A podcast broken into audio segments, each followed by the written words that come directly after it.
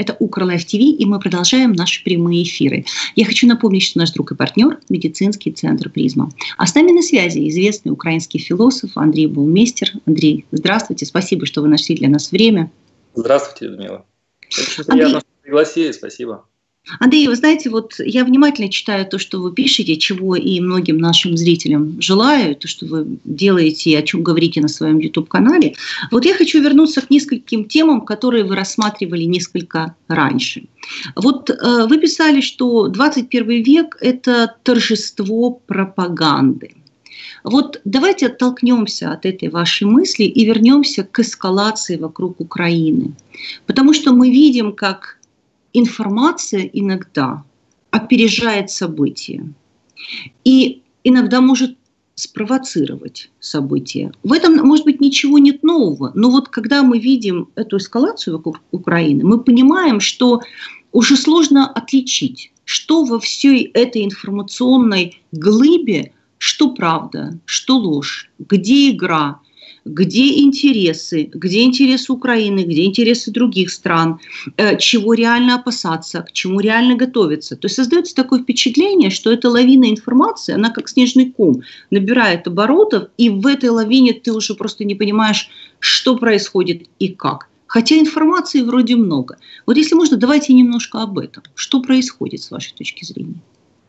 Давайте попробуем. Я отличу, попробую отличить две вещи. Э, это реальная информация о ситуации на границах Украины, о ситуациях на востоке Украины.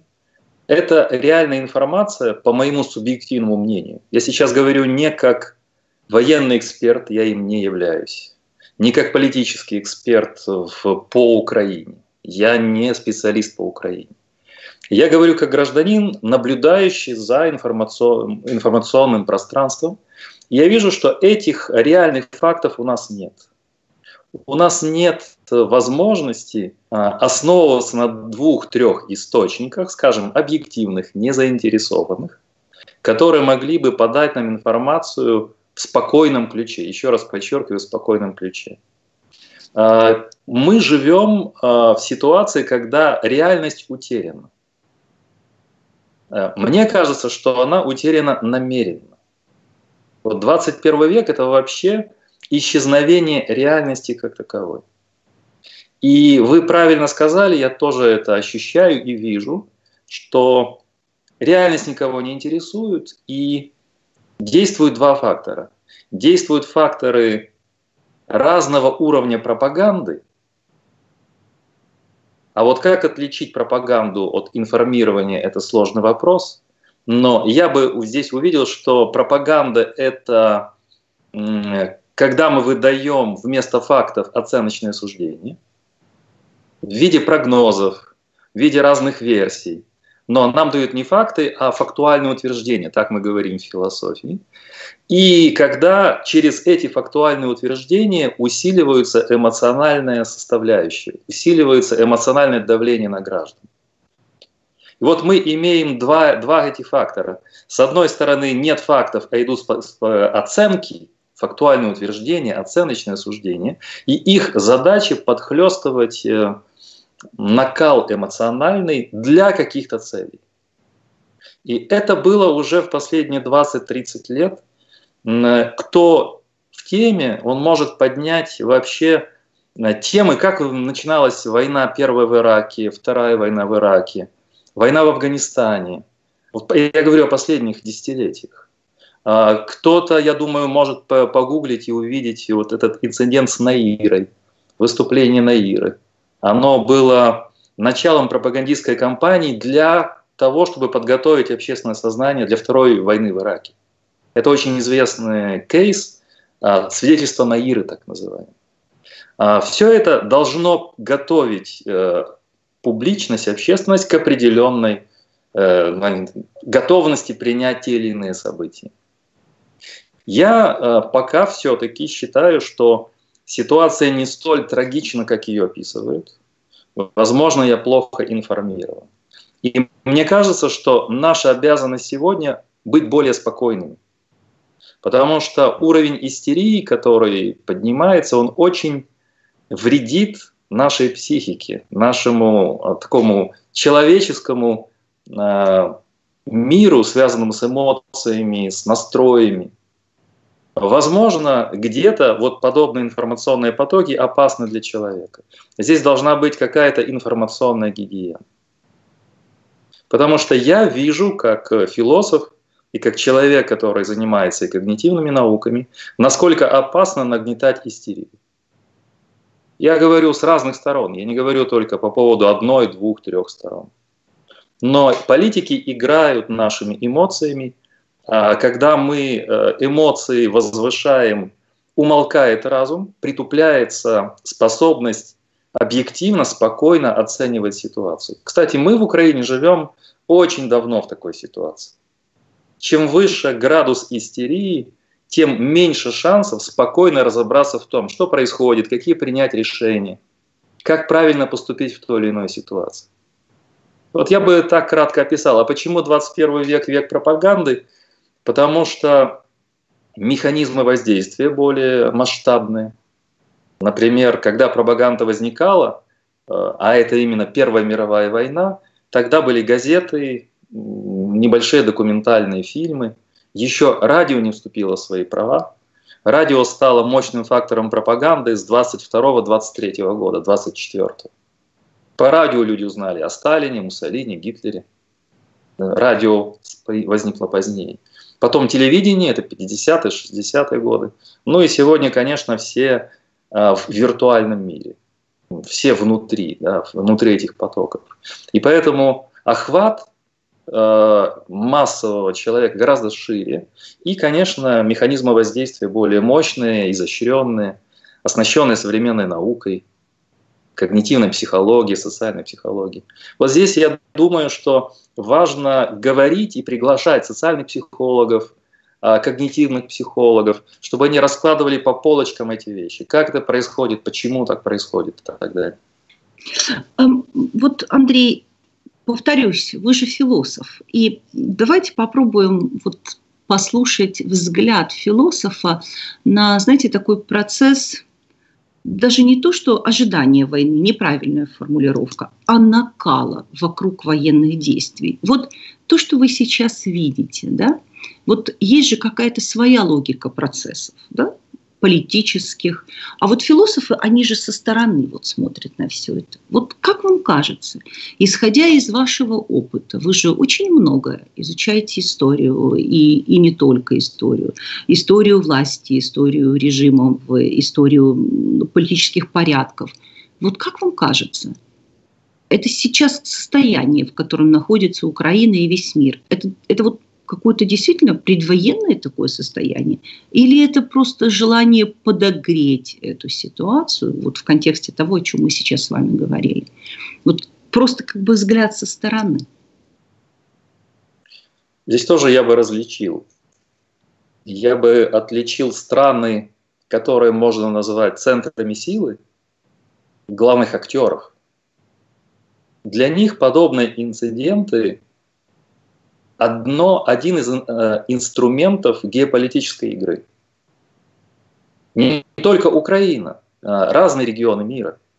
Там, от Венесуэлы через Ближний Восток, Северная Африка, э, не знаю, Азиатско-Тихоокеанский регион.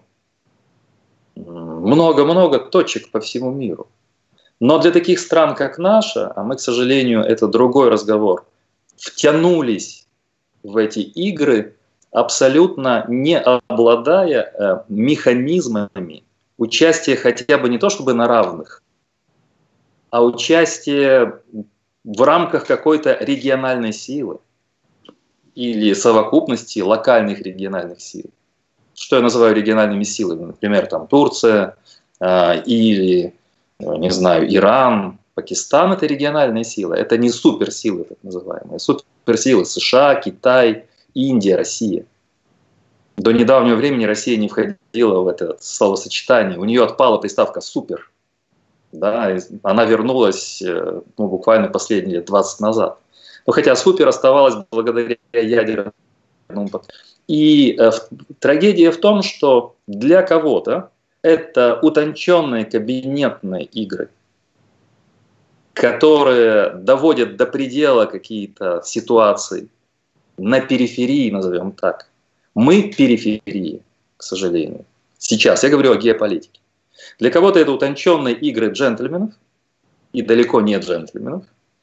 А для кого-то это трагедия для таких стран, как наши, потому что это реальные жизни, это реальные судьбы, это э, все больше и больше потеря шансов на развитие, потому что это токсическая зона, скажем, вот эта конфликтная постоянная ситуация, напряжение нервов, напряжение сил. И поэтому на эту проблему нужно смотреть вот эти дв- дв- две перспективы. Перспектива больших игроков – это да, это соревнование сил. Э, Россия нагнетает атмосферу, устраивает торговлю – на Россию тоже давят. На нее давят постоянно через Северный поток-2. Это постоянное давление, постоянные игры. Если мы следим за западной прессой, это качели. Как бы завершается, нет, не завершается, а вот канцлером может стать представитель зеленых, там такая дама, значит, э, Северный поток она явно не завершит. Потом, например, э, вакцины покупаем, не покупаем, э, что делать с Украиной, и Китай, Россия, США и так далее – это постоянная игра, где действует много факторов. Экономический, я понимаю факторы, связанные с кибербезопасностью, и с вот такой игрой позиционной сил. Со стороны это выглядит как э, модель определенная, холодная, интеллектуальная. Но опять же, поскольку мы живые люди, и поскольку такие страны, как наша, заложница этих игр, ситуация непредсказуема, потому что она может вспыхнуть в любой момент. Вот чем опасность. Большие силы от этого не потеряют. Как бы нам не хотелось в это верить, что кто-то потеряет в этой игре, теряем мы. Я очень кратко бы так это описал, а, потому что а, уходить в конкретику, это нужно быть компетентным военным экспертом. Я это сравниваю с позиции вот последних 150-200 лет. Как те или иные силы локальные действовали в этом процессе ну, в начале 20 века не было таких небольших сил, все-таки были большие империи. И поэтому в начале конфликта между империями были на перифериях. Там англо-бурская война, например, а, там война, опять же, Афганистан, Ближний Восток, а, не весь Ближний Восток, потому что тоже было патронат больших государств. А, Балканские войны. Это попытка э, соревноваться с османами ослабевающими и мысли о том, чтобы отрывать от них куски империи. А, там, например, Сербия там, и так далее и тому подобное. А, думали даже о Греции, да, и мы знаем, что были планы вообще сужения Турции до небольшого локального маленького государства на Востоке. А, ну, когда эти империи распались, понятно, что возникло очень много сил. И еще я хотел бы предостеречь от бравурности, потому что некоторые наши эксперты, эксперты, пропагандисты, назовем их так, а, одни говорят, что мы никогда не сможем противостоять, мы такие слабые и так далее, а другие говорят, что нет, мы такие сильные, что сумеем выстоять, мы дадим отпор. Я могу привести например, пару примеров. Например, э, Польша 1939 года. У меня есть воспоминания э, ряда польских интеллектуалов и офицеров, которые говорили, что в наших кругах вот мы были уверены, что мы Германию победим. А все-таки Германия и Польша по территории, конечно, Германия более мощная страна, но в 1939 году, как говорят эксперты, она еще не была столь мощной технологически. А, об этом и немцы пишут последние журналы, книги о том, что это еще был достаточный риск для вермахта. Но Польше многие считали, что это задача по плечу Польши, они справятся с этим врагом и так далее. А с другой стороны, вы понимаете, что это сейчас постфактум рассматривается как, ну, я ищу слово, это не касается сейчас ситуации в Украине. Это рискованная игра вслепую, самоуверенность, я бы так назвал, самоуверенность. Я хочу вернуться к одному... опять же, поляки были уверены, что за них вступятся Франция Британия, они полагались на союзников. Ну, то есть я не говорю, что это прямая аналогия. Я просто говорю о том, что нужно учиться у истории. Никогда это полностью не тождественная ситуация, но мотивы, логика, всегда в истории повторяется, только в разных ситуациях. Поэтому очень важно обращаться к истории в таких моментах. Андрей, я хочу вернуться к одному из ваших постов, к одному из ваших видео, где вы эм, рассуждаете над современным миром порядком. И вы очень интересно определили несколько миропорядков. Я их коротко сейчас назову нашим зрителям, чтобы они понимали, о чем. Итак, вы пишете, что Вестфальская система начала создаваться в 1648 году, и ключевое слово «суверенитет» было – это интересно, это важно. Венский баланс сил начался в 1814-1815 годах, и потом Вилсонианская эра – это эра либерального миропорядка. После Первой мировой войны она установилась, после Второй – рассвет и так далее. И сейчас, похоже, идет создание какого-то нового миропорядка. Вот если можно, давайте поговорим об этом, потому что эта тема интересная. Тем более, что вот, например, а, вот вы ключевые слова определяли, что было главное да, вот в создании миропорядка. Очень интересно. Соединенные Штаты Америки, а вот я процитирую сейчас главу Госдепарт... Госдепартамента, мы поместим климатический кризис в центр нашей внешней политики и стратегии обеспечения национальной безопасности. Вот это же очень интересно. А сейчас очень привычно, я бы сказала, модно иногда говорить о климате. Но климат, казалось бы, то, что должно всех объединять. Это как бы о всех, о жизни на Земле. Но если внимательно посмотреть, то ведь создается какое впечатление, что есть страны развитые, ну уж извините, я поделю, да, так как это принято, развитые страны, которые могут себе позволить переходить на современные технологии, у них есть для этого ресурсы, возможности и так далее. И страны, которые хотят развиваться и развиваются сейчас очень активно, которые не могут позволить себе переход на какие-то новые технологии. И в этом смысле априори тоже, вот как мне кажется, закладывается такой а, повторюсь, априори такое неравенство, когда а, страны, которые могут похвастаться своим богатством, ну, что, наверное, заслуженно, да, и страны, которые пытаются вырваться из своей бедности. И вот здесь вот, как по мне, по, с моей точки зрения, возникает вот очень интересный такой клинч. Вот мне очень интересно, что вы думаете о вот создании нового этого мира, и если бы вы вот обозначали его, какое было бы здесь новое ключевое слово, и все-таки вот эта история с климатом, если можно. Да, вот те э, мои публикации, они основаны на м, статьях Foreign Affairs, э, ведущих американских э, политологов, э, интеллектуалов. Э, это 7-8 очень интересных статей. Кстати, о климате целый номер был Foreign Affairs совсем недавно. А, когда они говорят о новом порядке, то почему они вспоминают э, Священный Союз или Венский конгресс? Потому что там было ключевое слово «баланс интересов». Если вначале это суверенитет, потом баланс интересов, потом либеральная доктрина выдвинула на первый план права человека – международный порядок, основанный на соблюдении прав, особенно после 1945 года, то сегодня говорят о том, что нужно все эти идеологические вещи оставить на заднем плане и снова выстроить э, систему баланса интересов.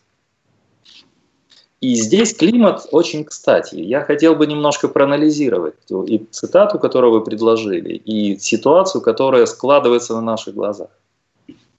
Что здесь важно? Во-первых, мы видим, что права человека, хотя о них заявляют, хотя они опять снова на повестке дня в связи с Байденом, демократами, это будет еще инструмент международной политики и закулисной в том числе.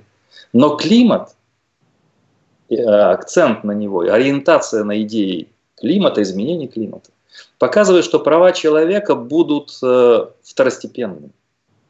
То есть найдена очень удобная идея, которая позволяет проводить интересы сильных государств в реальность, позволяет им сохранять свои властные позиции, прикрываясь еще одним благородным набором идей.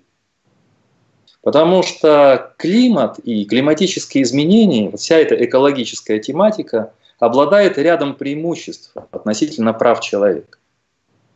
Хотя и с правами человека была мутная картина, потому что закрывали глаза там на Китай, но почему-то всех интересовали права человека, условно говоря, в Ливии.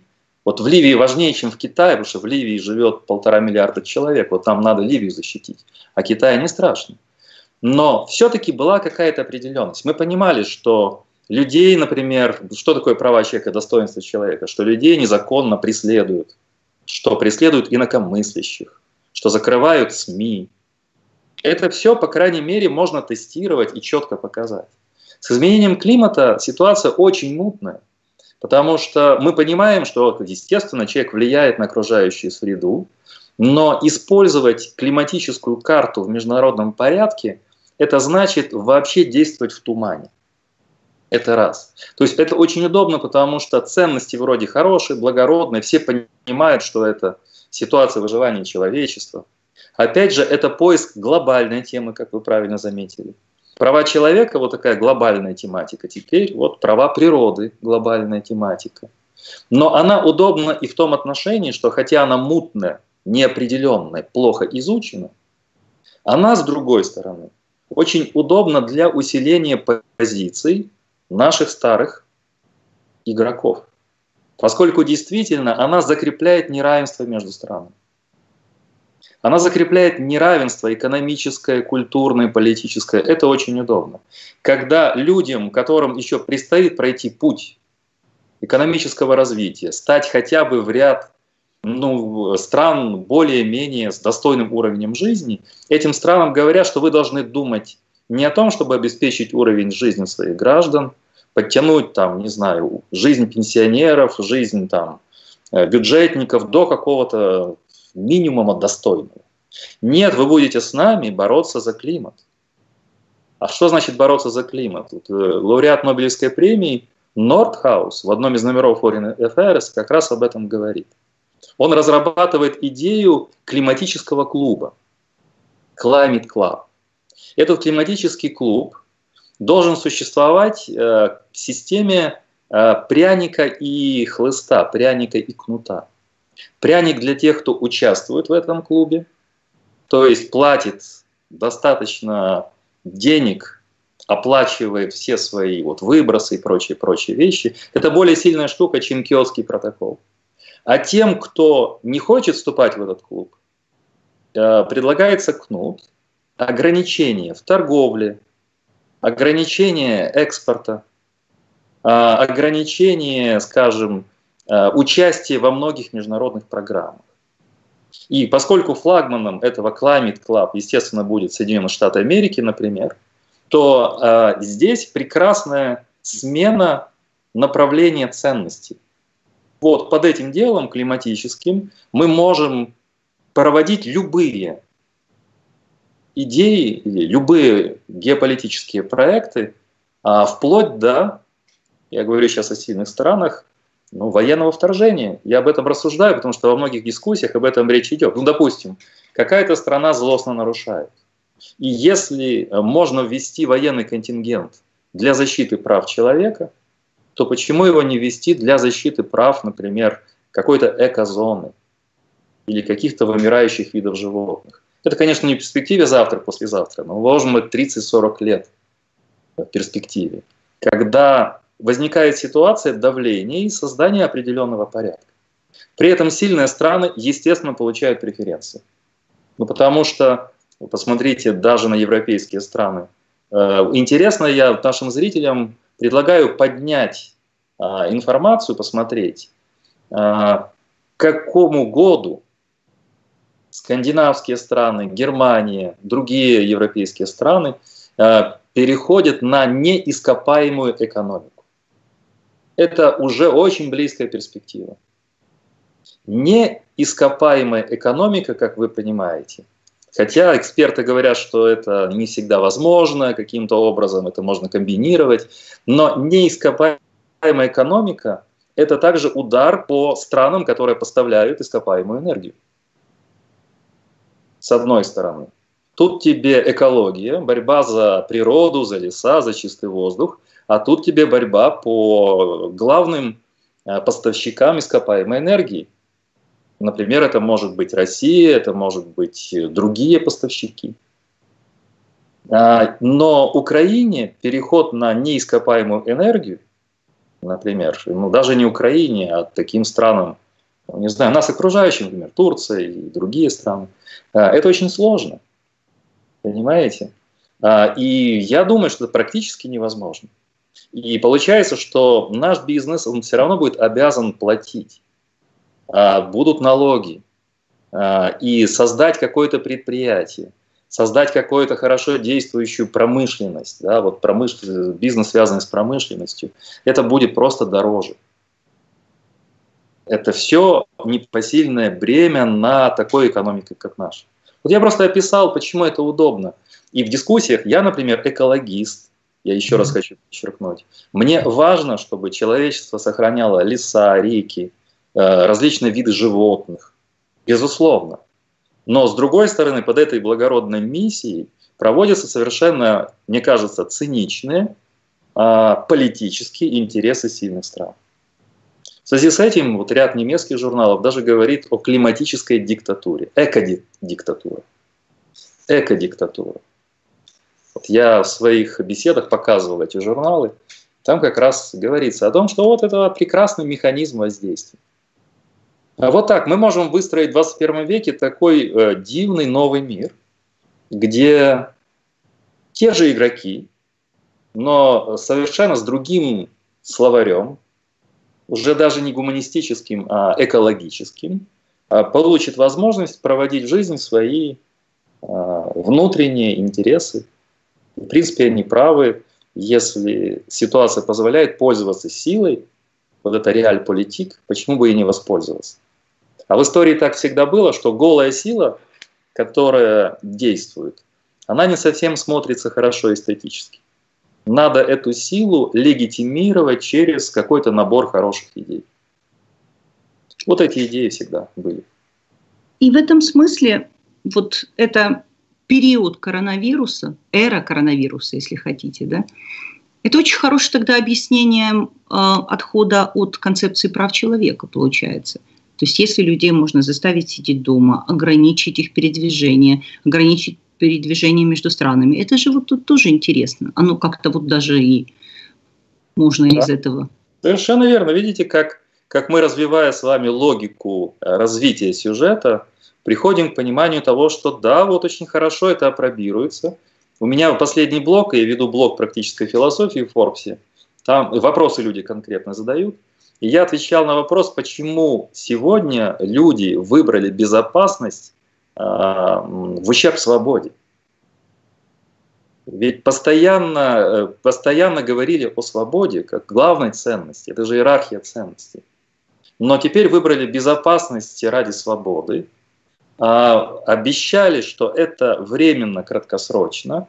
А сейчас оказывается, что перспектива неопределенна, потому что и Эксперты говорят о том, что пандемии еще более опасные будут сопровождать нас на протяжении 21 века. А модели, которые сегодня опробируются, показывают, что мы можем вот так закрываться регулярно. И если это спонтанная проба сил, я не являюсь э, диссидентом в этом отношении, и я не поддерживаю теорию заговора. Я понимаю, что многие решения вырабатываются спонтанно они опробируются, ведут себя люди определенным образом, граждане. Опробируются следующие шаги. Идет такая проба сил. Но если это будет хорошо тестировано, то в течение ближайших десятилетий мир может закрываться на определенные периоды под благим, скажем, предлогом, естественно, безопасность, здоровье, как же так, без этого никак нельзя. Но вот эти вот закрытия и открытия мира, они снова на пользу сильным странам, как вы понимаете. Потому что это естественно, что у какой страны больше запас, скажем, экономический и вообще запас, скажем, материальный, те могут э, выплачивать своему бизнесу достаточно денег. Вот я недавно читал, сколько туристическому бизнесу Франции выплатили. Это громадные деньги. Нам о таких инвестициях не приходится даже мечтать. А То это есть просто, просто компенсировали, просто компенсировали, компенсировали это. да. И э, для того, чтобы, вот, ну, естественно, компенсировать, потому что люди не принимают там туристов и так далее. А часть же туристов это не только европейские туристы, Это Китай, это Россия. Например, если говорить о Германии, то это большой процент китайцев. Вообще китайцы, китайские туристы в Европе чуть ли не на первом месте да, по количеству. Вот. Поэтому да, действительно. И мы с удивлением наблюдаем, как во имя благих намерений уже, ну сколько, больше, больше чем год, а, а в некоторых странах там, год и два месяца, мы наблюдаем вот эту ситуацию абсолютного ограничения всех прав во имя, естественно, благих идей. Ограничение прав передвижения, встреч, собраний. А, это же сказывалось на контроле за информацией. Какие-то вещи нельзя было обсуждать. А, это фактически очень близко связано с контролем. Да? А, и да, действительно, вот еще одна веха. И очень интересно наблюдать. Нам не могло присниться в самом страшном сне в конце 90-х, что вот так может постепенно разворачиваться событие. А естественно, там, где вирусы или там, где климатические изменения, там же вообще безличная анонимная сила. Ну что с них взять? Вот если у нас есть какой-то злобный агрессор, тогда понятно. Ну вот, вот виноватый, понятно, человек, страна какая-то. А если это какие-то силы природы, ну вирус, что с него взять? Хотя до сих пор, как вы, наверное, следите, версии происхождения вируса не раскрыты.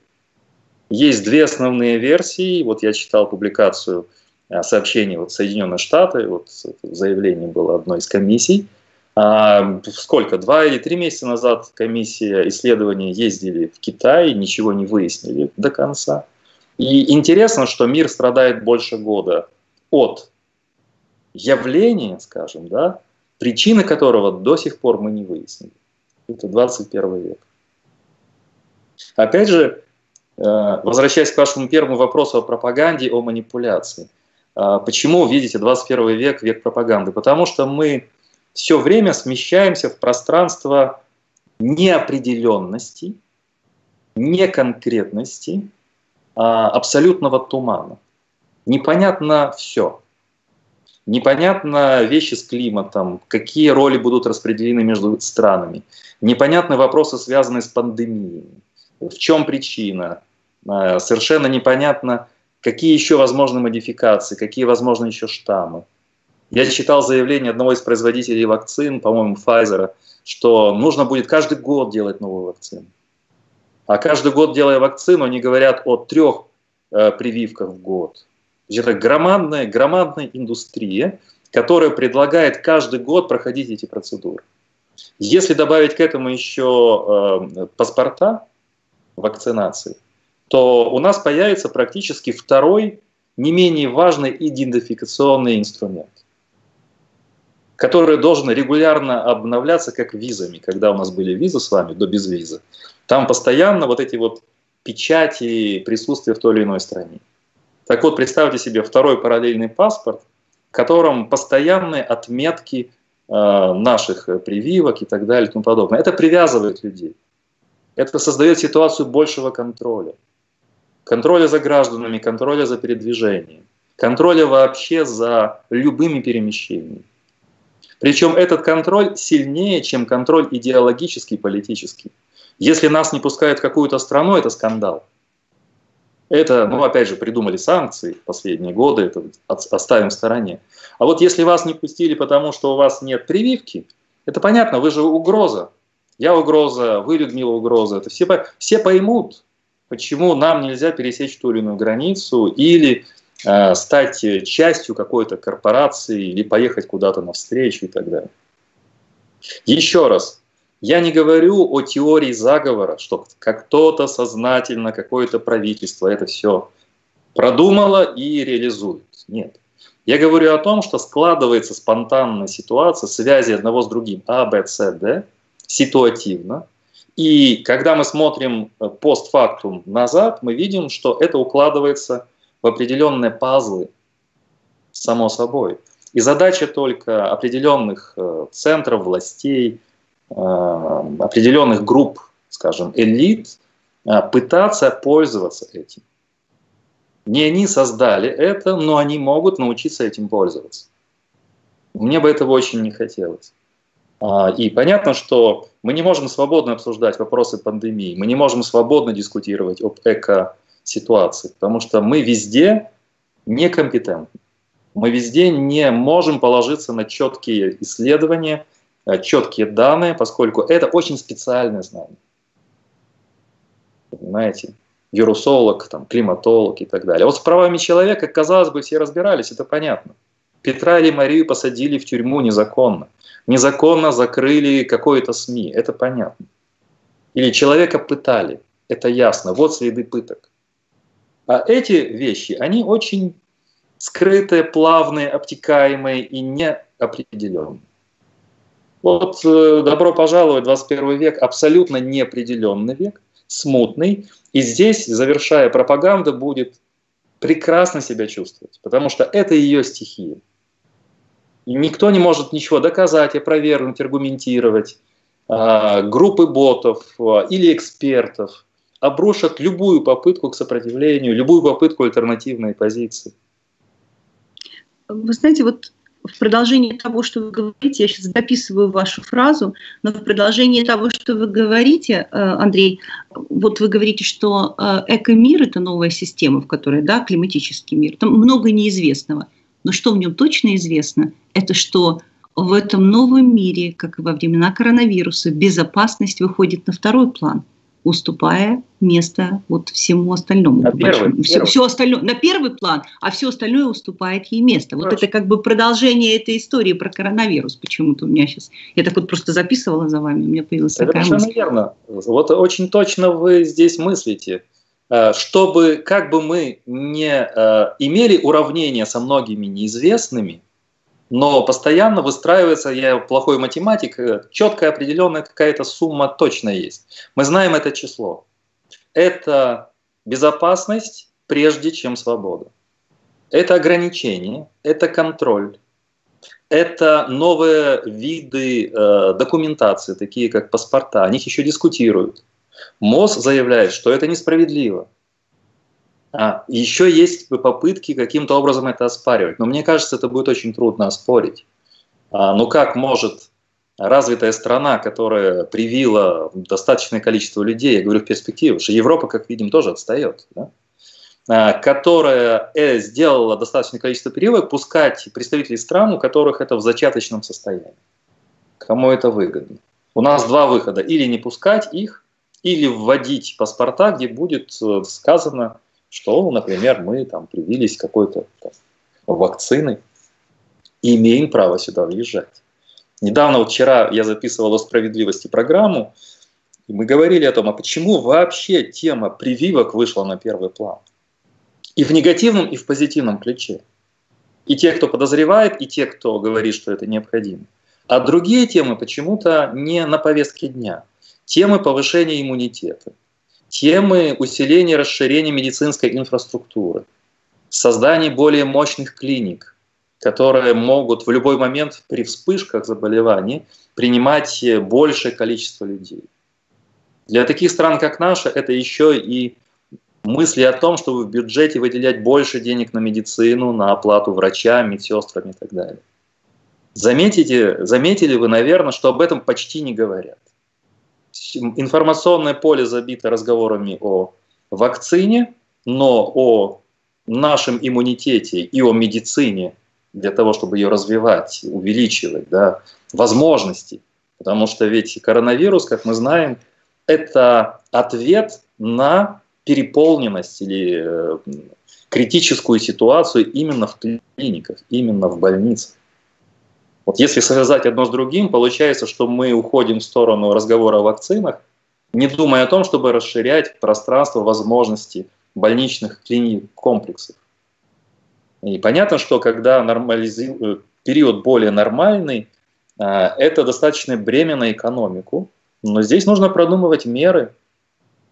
Э, я не знаю, я, сейчас мы не будем, я не медик, я не хочу здесь входить в чужую сферу компетенции, но я думаю, какие-то вещи можно связывать и с волонтерством, и с обучением фельдшерским э, э, больших групп людей и так далее и тому подобное. Для оказания больше первой медицинской помощи, Мне кажется, это и в школах, и в университетах должно быть частью, если мы действительно думаем о будущем, частью образования. Медицинское образование на элементарном уровне должно стать необходимой частью нашего отношения друг к другу. Вот еще одна тема, которую вы затронули, это, конечно, паспорта э, о вакцинации, но тут же очень интересная вещь. Поскольку некоторые вакцины могут восприниматься в других странах, а в каких-то могут не восприниматься. Ну, например, китайская и российская вакцины могут не восприниматься на Западе. Китае могут воспринимать только китайскую вакцину. И так далее. Вот это же вот сейчас так четко не определено, но в любом случае иногда в разных странах раздаются такие призывы. И в этом смысле а вот на сегодня ведь непонятно. Люди очень активно прививают, но ведь вот такой унификации, которой вот сказали бы, вот неважно, какая прививка, вот вы привиты, это гарантия того, что вы свободны в своем передвижении. Может быть, это для многих людей не важно, но ведь на самом деле для многих может быть и важно, и для развития бизнеса, там, и туризма, и всего прочего. То есть вот это разделение, какой вакцины ты привит. Вот сегодня в Украине много вакцин, они будут при, много при, маленькими партиями разных вакцин. Вот так будет правильно сформулировать. И непонятно, вот наши вакцины, ну или вот, которые приходят к нам из Китая, они гарантируют нам возможность въезда вот, в Европейский Союз? Ну вот, например, такая, такой вопрос. Или вот э, в Америку. Насколько вы считаете, что вот это тоже новый вызов? И раз уж вы заговорили о справедливости, насколько он должен вот уже в каком-то этом вот априори закладываться на берегу? Потому что кроме вот вопросов выживания, безопасности, мы все время возвращаемся к этой теме. Есть ведь еще и другие какие-то проблемы, которые перед нами вот возникают каждый день. Да, это нужно просто более детально изучить. Безусловно, это еще один момент возможности контроля. Условно говоря, вакцинируется страна X. А потом выясняется, что большинство вакцин, которыми эта страна вакцинируется, не признаны ну, скажем, в ЕС или в западных странах или в Китае, для того, чтобы студенты, предприниматели или просто туристы посещали эти страны. Возникает э, сразу возмущение, нам никто ничего не сказал, нас не предупреждали, но у нас особо не было выбора. В этой ситуации нет выбора. Еще одно подозрение, которое у меня возникает как у обывателя, философа-обывателя, это почему в основном вопросы вакцин связаны все-таки со сферой бизнеса, со сферой экономики. Если мы говорим о человеческой солидарности, если мы говорим о таких вещах, как эко-кризис, например, где мы все в одной лодке, почему здесь возникает преимущество определенных технологически более развитых стран перед другими, да еще и речь идет о продажах. Я понимаю, что не везде продажи. Бедные страны пытаются это давать как помощь. Но насколько я знаю, пусть эксперты меня поправят э, под этим интервью, мне кажется, что Украина покупает вакцины. А, Конечно, покупает, потому что мы даже заложили, э, переключили с одной статьи медицинской на другую э, сумму на закупку вакцин. Конечно, это же очевидно. Покупаем, значит, исходя из этой информации.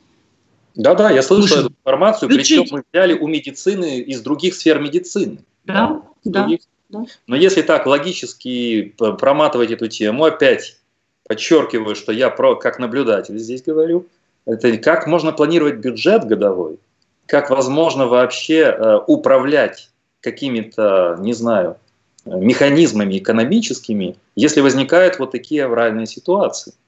А если нужно закупать большие порции вакцин и тратить на это большие деньги. Вопрос возникает, где эти деньги взять? Тогда опять возникает вопрос займов. Тогда возникает снова вопрос зависимости и контроля. То есть мы снова приходим сегодня в разговоре к тому, что это очень удобная, никем не спланируемая, еще раз, но очень удобная ситуация для усиления контроля. Не только пропаганда в 21 веке будет усиливаться, но мы видим, что, возможно, не только 90-е, нулевые, десятые, даже 80-е будут восприниматься как годы небывалой свободы. Небывалой свободы возможностей. А, иметь частную жизнь, а, планировать свою частную жизнь. Но в 80-х нет, э, было трудно с выездами за границу. Но если взять, скажем, нулевые, десятые годы, вот это исчезновение приватности. Я говорил сегодня, что исчезает реальность под напором виртуальной лжи, виртуальной пропаганды, манипуляции, подхлестывания эмоций. Но мы наблюдатели того, как исчезает приватный мир. Каждый из нас доступен, и в любой момент о нем могут публиковать что угодно, а, в каком угодно контексте. И э, никто из нас не может выстоять в этой борьбе. Если люди не принадлежат какой-то мощной группировке, они легко ломаются. Э, под таким э, бременем контроля приватный мир, частный мир, частные интересы – утрачивается. Почему я говорил еще давно о кризисе либерализма? Это же и есть кризис либеральной системы. Надо мной смеялись, говорили, что это все не те нарративы. Но сам либеральный мир упраздняет себя. Вот ограничение фундаментальных свобод – это что? Усиление различных форм контроля – это что? Увеличение каких-то идеологических линий, о которых мы говорили последний год – это что? Причем даже не в сторону либерализма, а в сторону каких-то квазисоциалистических авторитарных тенденций. Вот в эти профессора в Foreign Affairs говорят о том, что в 21 веке будет усиливаться авторитарная тенденция. Ближайшие десятилетия это и опасность увеличения авторитаризма. Но ведь авторитаризм – это отход от глобализма. Это когда страны закрываются в своих границах, в сферах своего влияния, а, в сферах, э, даже в сферах влияния этой власти, которая авторитарна. Об этом речь сейчас идет. Это же как бы вот, вот такие процессы, или я неправильно понимаю? Ну, давайте, Людмила, попробуем с другой стороны посмотреть, кто закрывается, а кто нет.